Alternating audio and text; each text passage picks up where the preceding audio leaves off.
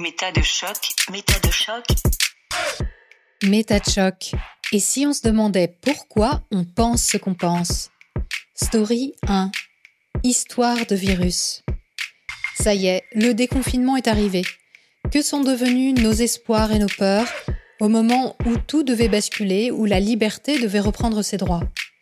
La vie a-t-elle vraiment changé pour les auditeurs et auditrices de Métal qui partagent généreusement avec nous leurs réflexions sur leur mode de pensée en ces temps si étranges?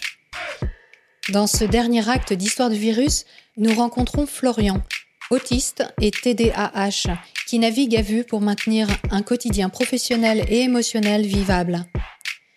Alice F, en Belgique, se demande quel sens a la vie sans ses petits plaisirs quotidiens, rendus inaccessibles par les consignes du Conseil national de sécurité. Serge Brett-Morel, l'astrologue devenu sceptique, partage son regard sur les nouvelles perspectives offertes par le changement dramatique des conditions de vie humaines. Et enfin, Lilou, journaliste, s'est réfugié en haut de la colline et y voit désormais la vie tout autrement. Acte 5 En liberté conditionnelle.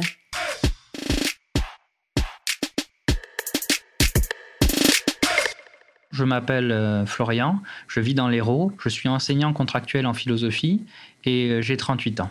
Nous sommes le jeudi 14 mai, soit le quatrième jour après le déconfinement mais en ce qui me concerne, je suis toujours en télétravail au moins jusqu'à la fin du mois de mai.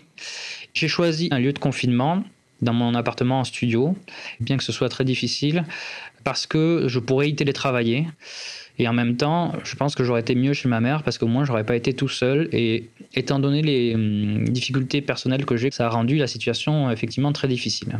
Je suis euh, concerné par un TSA, un trouble du spectre autistique, et par un TDAH, un trouble de l'hyperactivité et de l'attention. On ne peut pas guérir hein, le TSA et le TDAH, mais j'ai essayé de me procurer un traitement que j'avais commencé à prendre à ce moment-là. Il s'agissait juste là d'avoir un, certain instant de concentration. Et comme ce traitement euh, n'était pas un traitement habituel, que c'était un traitement sécurisé, considéré comme un stupéfiant, j'ai pas pu y avoir accès ce qui n'a pas facilité mon organisation. Et euh, en plus, à cette occasion-là, on m'a volé mon vélo, qui est mon outil vraiment quotidien de déplacement, et donc j'étais vraiment euh, pas dans un bon état. Le TDAH a rendu très difficile ma situation de travail dans un studio. Il n'y a qu'un seul espace, et donc démarquer le moment où je travaille est difficile.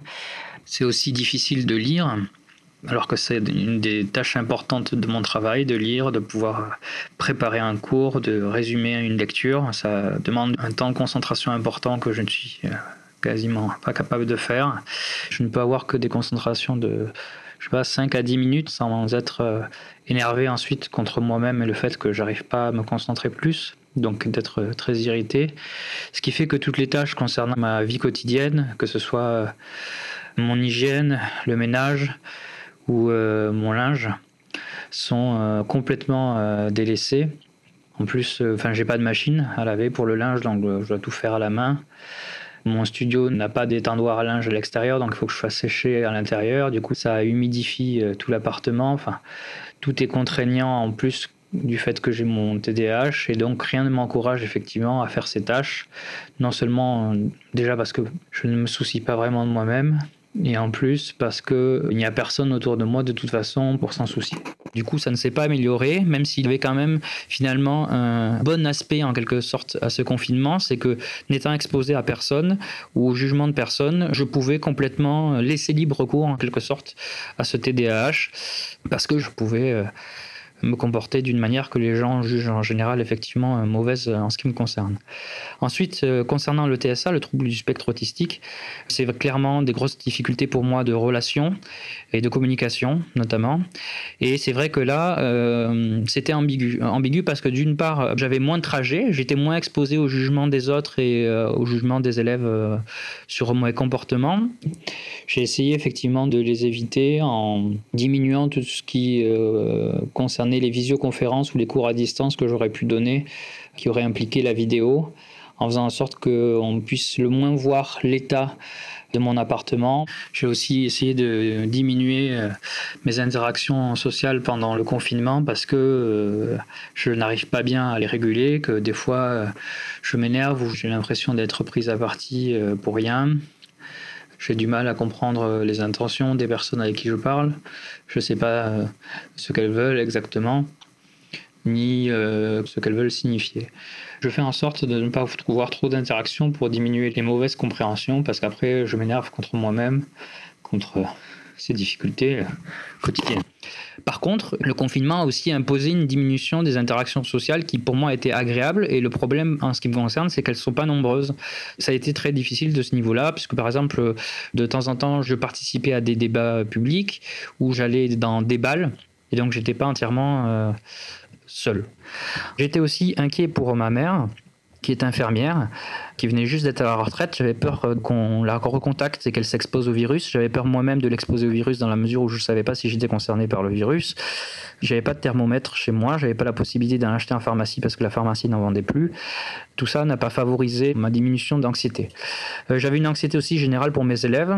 Je m'imaginais ce que ça pouvait être à 18 ans d'être privé de toute interaction sociale ou relation sociale alors que c'est un moment où justement on a habituellement une grande liberté. Je sais que j'ai eu des retours des élèves concernant leurs propres difficultés. C'était inquiet par le bac, par la masse de travail malgré le télétravail, par le fait que c'était pas évident pour tous les élèves à la maison selon la situation dans laquelle ils se trouvaient. J'avais une anxiété en général pour mon avenir parce que mon contrat donc, se termine à la fin de l'année scolaire. Je ne sais pas si j'aurai un contrat euh, l'an prochain. Je ne sais pas donc si je pourrai travailler. Je ne sais pas si je pourrai être dans le logement dans lequel je suis ou s'il faudra que je retourne en quelque sorte de force m'installer chez ma mère parce que j'aurai pas d'autre endroit pour m'installer alors que ma mère elle-même n'a pas forcément de quoi m'accueillir. Je ne sais pas si les prix par exemple des loyers ou le reste va augmenter ou pas, si mon salaire sera toujours à la mesure de ce que je dois payer. bref, toutes ces questions-là m'ont interrogé.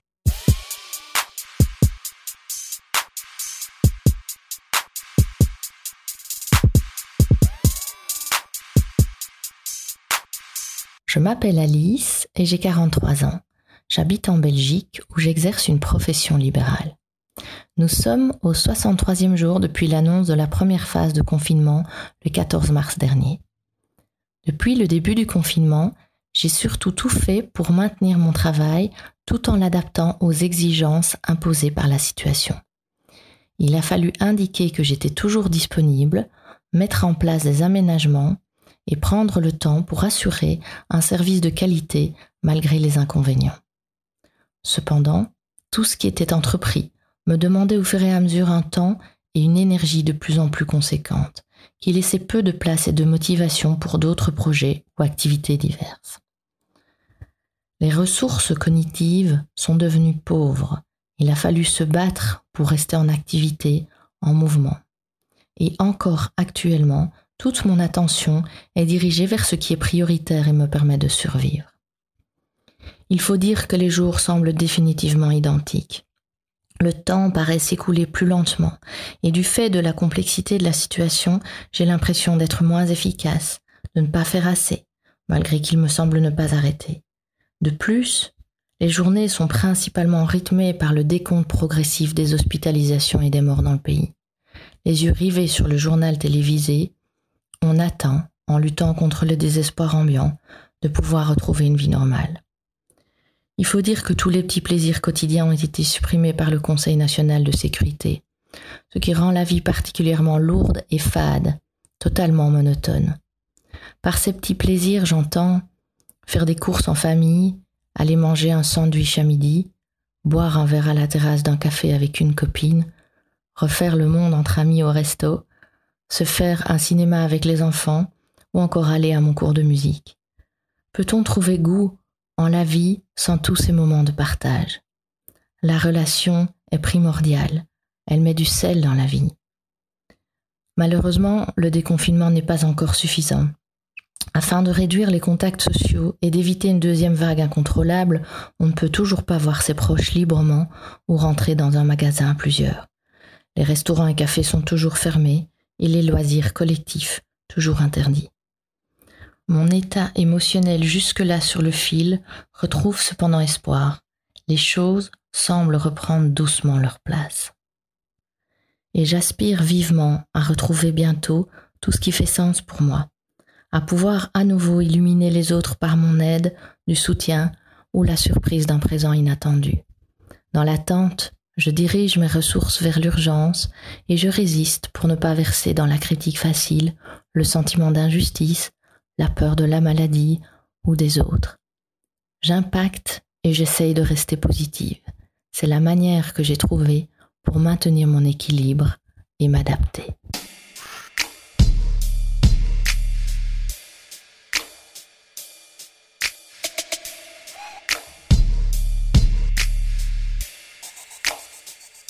Je suis Serge Brett-Morel, astrosceptique euh, sur YouTube et ailleurs. Ma spécialité est la critique de l'astrologie. Je réside à Saint-Priest, à côté de Lyon, et je suis auteur euh, conférencier. Mon âge, 46 ans. Nous sommes le cinquième jour après le déconfinement. J'avoue que pour moi, le confinement n'a pas changé grand-chose dans ma vie quotidienne. J'ai l'habitude de travailler depuis chez moi. J'écris énormément, donc euh, là, ça a été pareil. Je sortais quand même une heure par jour pour marcher. Mes relations ont été distantes, physiquement en tout cas, mais cordiales avec mes voisins, avec les commerçants du village à côté de chez moi. Il n'y a pas eu de vrais problèmes. J'ai la chance de ne pas avoir euh, rencontré le coronavirus. Après, en termes de psychose, évidemment, euh, c'était une période où il y avait des microbes qui tournaient ici et là.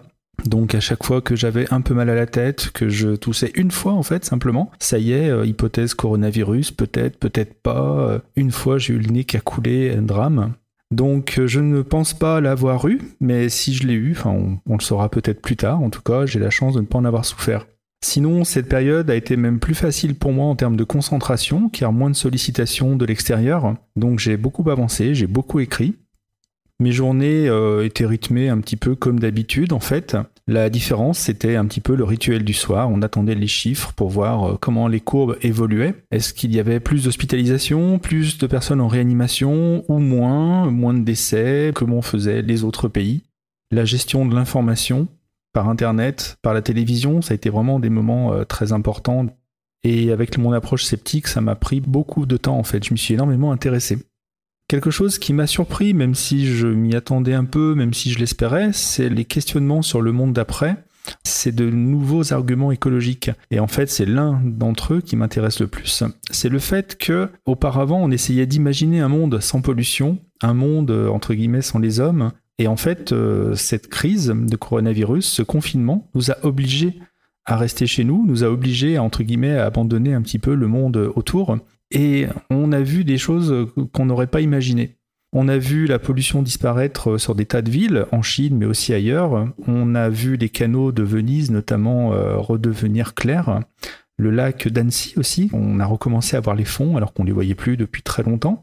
Les animaux reviennent dans les villes de partout dans le monde. Ça a été étonnant de voir des cerfs dans la ville, de voir différents animaux qui n'y viennent pas d'habitude. Les oiseaux aussi sont revenus nicher dans certains parcs où ils ne venaient plus depuis très longtemps. Et ça, je pense que ça va vraiment compter pour la suite. En tout cas, je le souhaite, je l'espère. J'ai vraiment apprécié le fait qu'on puisse dire euh, si l'homme baissait alors euh, la pollution, euh, le trafic, sa présence, etc. Eh bien, on n'est plus dans des expériences de pensée. Maintenant, on a des arguments concrets à avancer en disant voilà ce qui se passe quand on fait ceci, quand on arrête cela. Je suis vraiment curieux de voir comment cet argument-là, en tout cas, va évoluer pour la suite.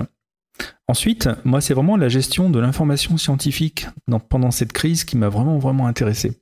J'ai moi-même beaucoup suivi l'affaire Raoult, et je vais peut-être pas rentrer euh, trop dans les détails, mais en tout cas, j'ai retrouvé euh, tout ce qu'on décrit habituellement dans les anciennes affaires, quoi, qu'on traite en termes d'esprit critique, comment analyser l'information, comment euh, ne pas être victime de l'émotion en général. Enfin, moi, je sais qu'avec mes proches, j'ai eu des débats assez violents parce que dès le début, ils comprenaient pas qu'on ne veuille pas sauver la vie des gens en leur donnant la chloroquine au cas où ça marche.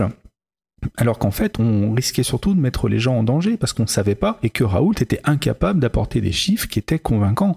Donc lui-même ne pouvait pas être sûr que ça marchait. Et ça, les gens n'arrivent pas à le comprendre parce que c'était l'urgence. On a l'impression qu'il vaut mieux faire quelque chose plutôt que rien. Mais non, ça marche pas comme ça quand on parle de mettre des produits dans le corps des gens et des produits dont on n'est pas sûr d'avoir le résultat qu'on attend. Donc il fallait défendre Raoult et donc Raoult l'expert, euh, Raoult le vieux bonhomme, Raoult euh, l'original avec sa coiffure bizarre. Et donc on victimisait le bonhomme, euh, par exemple, bah, il devait gêner beaucoup de gens, alors c'est pour ça que tout le monde était contre lui, notamment il gênait les laboratoires, euh, sauf que les gens savent pas qu'il travaillait pour Sanofi, qu'il a soutenu dès le départ et était prêt à délivrer des centaines de millions de doses de chloroquine, enfin bon, c'est comme d'habitude dans ces affaires de complotisme. Donc beaucoup de débats sur l'affaire Raoult qui m'ont pas mal apporté, qui m'ont permis de réviser pas mal aussi mes sophismes, mes paralogismes, etc. que je voyais employés ici et là, et, ça m'a fait du bien, ça m'a un petit peu euh, remis à jour euh, de ce côté-là aussi. Dans la série, j'ai vraiment mesuré ce qu'est le temps de la science. C'était impressionnant de voir euh, à grande échelle l'organisation de l'essai Discovery qui visait à, tester différents produits contre le virus et qui a eu du mal à se mettre en place et qui a même eu du mal à trouver des patients parce que les gens refusaient quasiment de participer au test s'ils n'avaient pas la chloroquine. Alors que c'est un produit qu'on essayait de tester parce qu'on ne sait pas s'il marche et en fait on ne pouvait pas le tester parce que eh ben, euh, les gens pensaient qu'il marchait, et ils ne voulaient pas autre chose. La notoriété de Raoult a fait beaucoup, beaucoup de mal, et la notoriété du produit lui-même. C'est quand même incroyable. Donc moi je pense que c'était vraiment une belle période pour l'esprit critique et je pense que cette affaire va être vraiment très utile dans le domaine parce que ça va permettre de produire des tas de nouveaux contenus sur l'affaire et je pense vraiment que d'ici quelques années on aura du mal à croire tout ce qu'on a vu du côté de Marseille pendant cette crise du coronavirus. Franchement euh, ça a été grand guignolesque euh, tout le long et il y a vraiment des choses à en tirer. Donc maintenant bah, on attend la suite.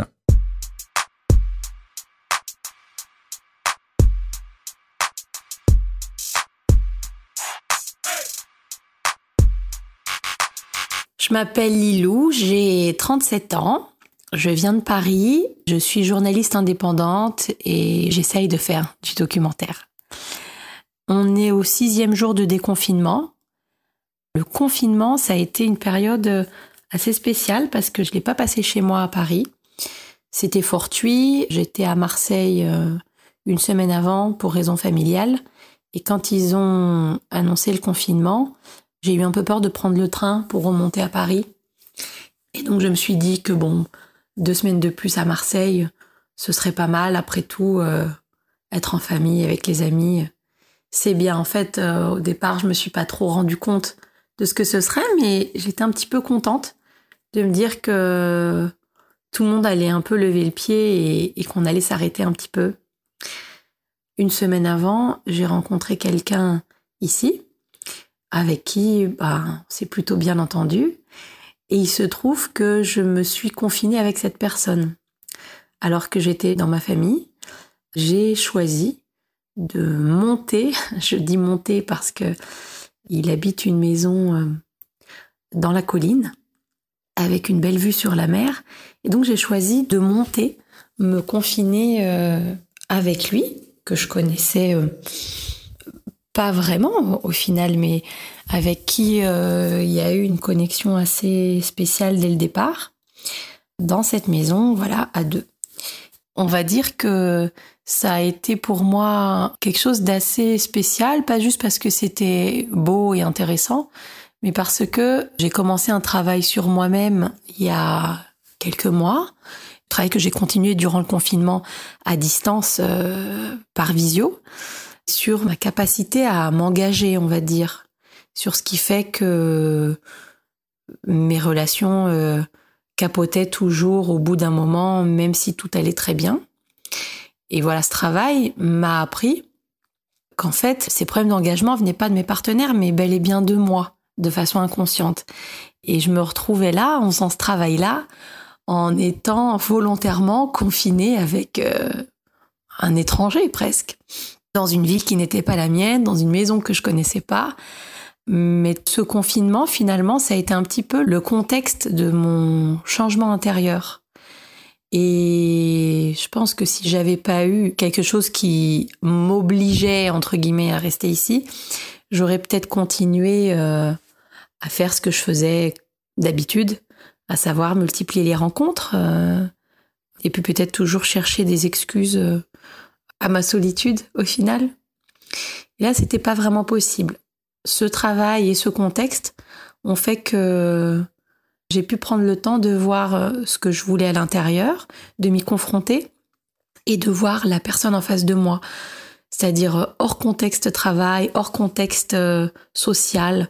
Vraiment la personne nue, j'ai envie de dire, en face de soi. Et ça m'a fait quand même assez peur mais je suis extrêmement contente du résultat qui a fait que je suis toujours avec cette personne, malgré le déconfinement.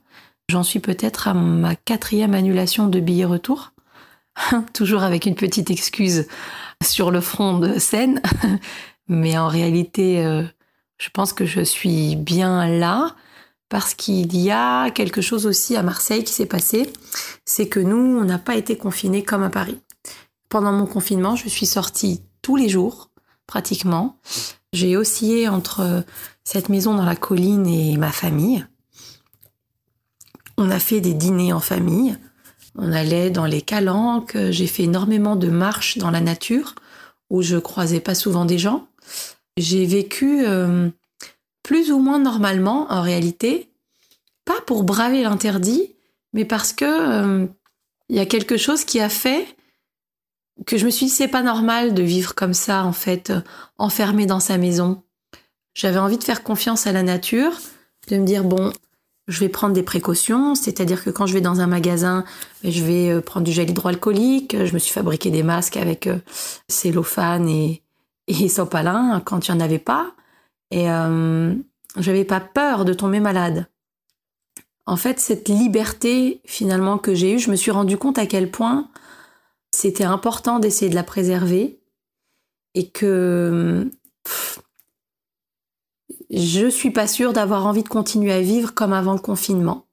C'est-à-dire que avant le confinement, je travaillais sur un événement important, sur le dialogue interreligieux, qui devait rassembler des centaines de personnes venant de l'étranger. On devait faire des choses euh, très intéressantes qui forcément ont été annulées. Et aujourd'hui, tout ça, ça m'a l'air euh, pas trivial, mais beaucoup moins nécessaire. C'est comme si toutes les priorités avaient changé. Et en tout cas, pour moi, qui me disait toujours euh, il faut trouver du travail, il faut être à l'affût, il faut réseauter. Aujourd'hui, j'ai pris un autre rythme et je me sens beaucoup moins angoissée. Pourtant, je sais qu'il va y avoir beaucoup de chômage et je sais que peut-être que financièrement ça va être très difficile, mais je me sens beaucoup moins angoissée à l'idée de ne pas y arriver parce que je pense que le fait d'être entourée de nature et de choses simples et d'avoir rencontré quelqu'un dans ce contexte-là qui m'a fait voir ce qu'il fallait que je vois à l'intérieur, bah, c'est comme si tout le reste était devenu accessoire en fait.